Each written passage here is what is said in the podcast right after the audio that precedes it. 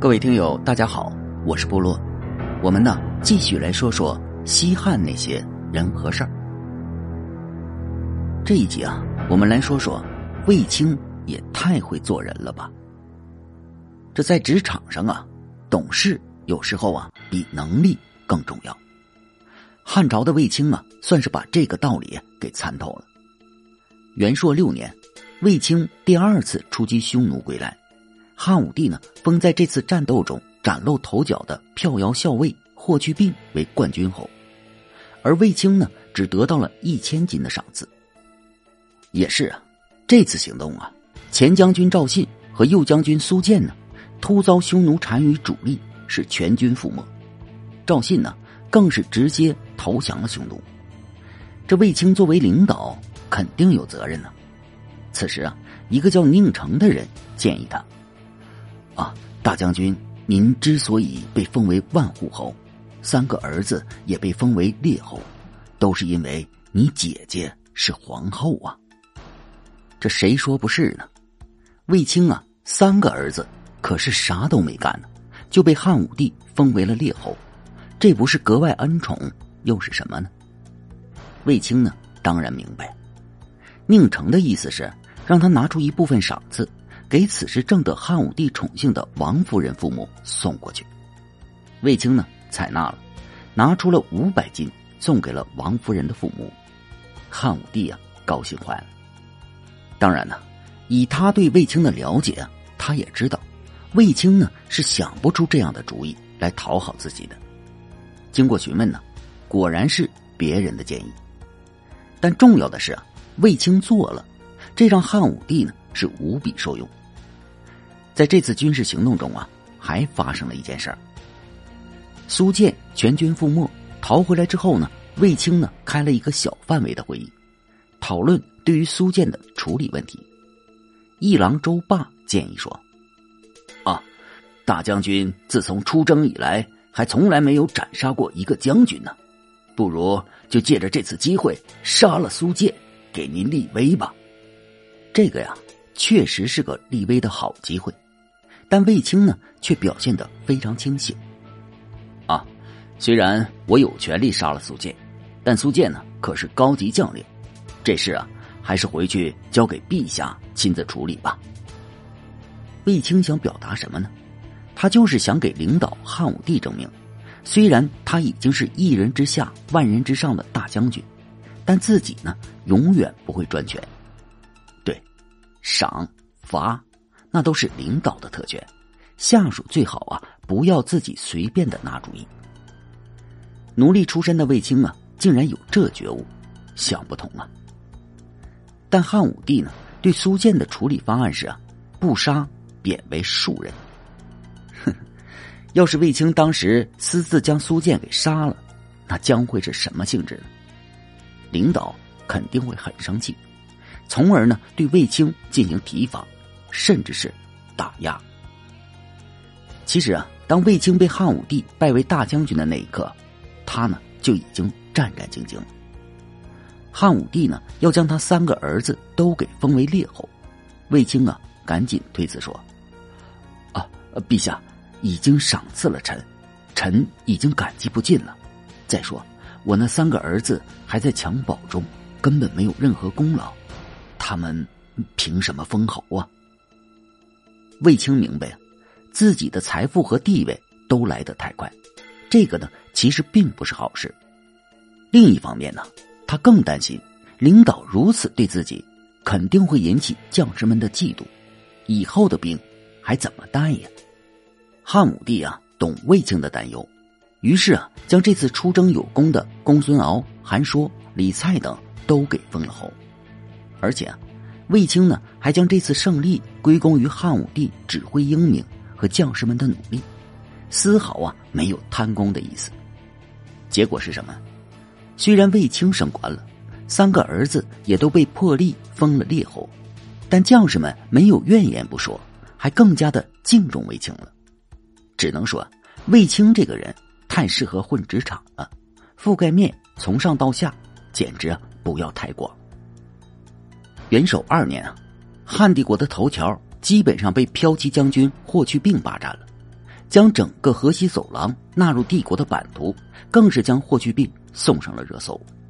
人们似乎忘记了卫青，他的军事才能啊已经被高度认可，为何元首二年两次出兵河西都没有他的身影呢？卫青明白，汉武帝其实已经啊在提防自己了。作为帝国位高权重的大将军，三个儿子又都是列侯，姐姐还是皇后，他们家已经够显赫富贵了。卫青啊，虽然为人低调，但还是无法避免围绕在他身边的那个利益体的出现，简称啊卫氏集团。君王最怕的就是这种事情了。难道汉武帝还能再让卫青的势力不断的壮大吗？这个是不可能的。这就是元首二年汉军两出河西，为什么没有卫青身影的河西原因。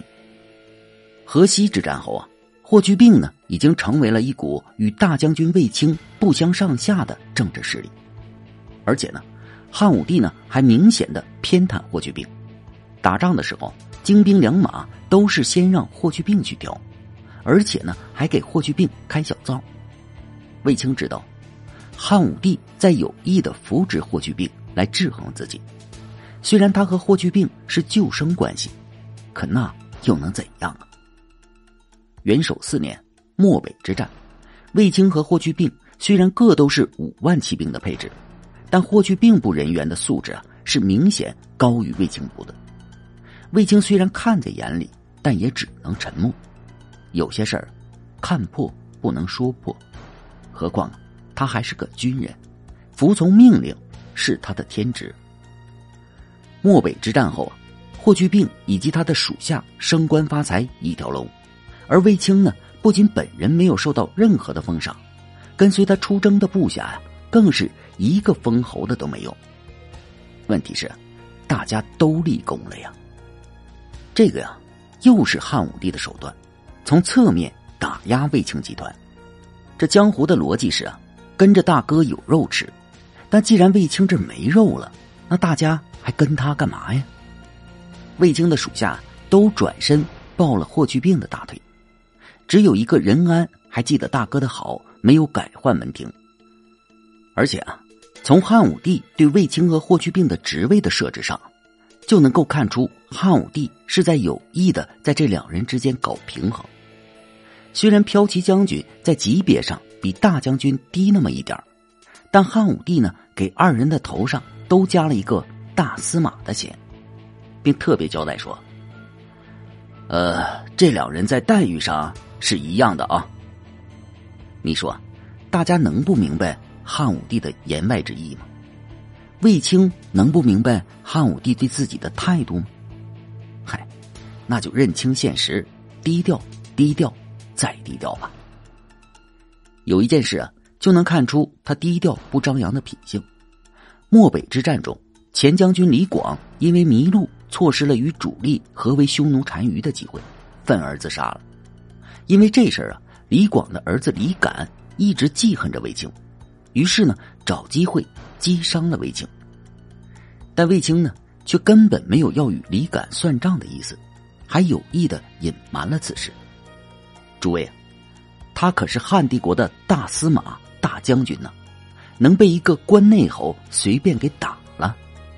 但卫青啊，还是忍了，因为啊，他毕竟啊心里有愧。要不是他让李广走东道，那李广又怎么会迷路呢？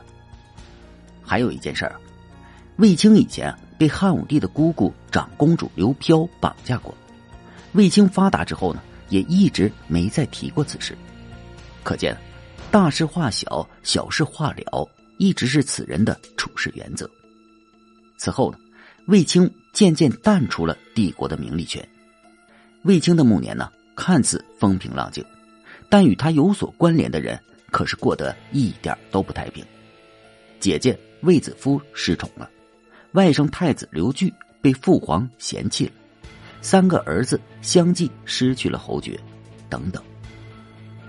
曾经被天下人无比艳羡的家族啊，每天都经历着惊涛骇浪，但卫青啊没有一点脾气，只能默默的承受，因为他明白，这是政治规则，皇帝不会允许任何一方势力一家独大的。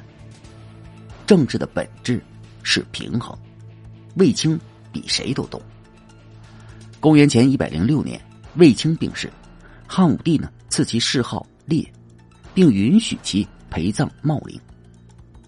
放在历史的长河中啊，卫青如此敏感的身份能得善终，确属不易。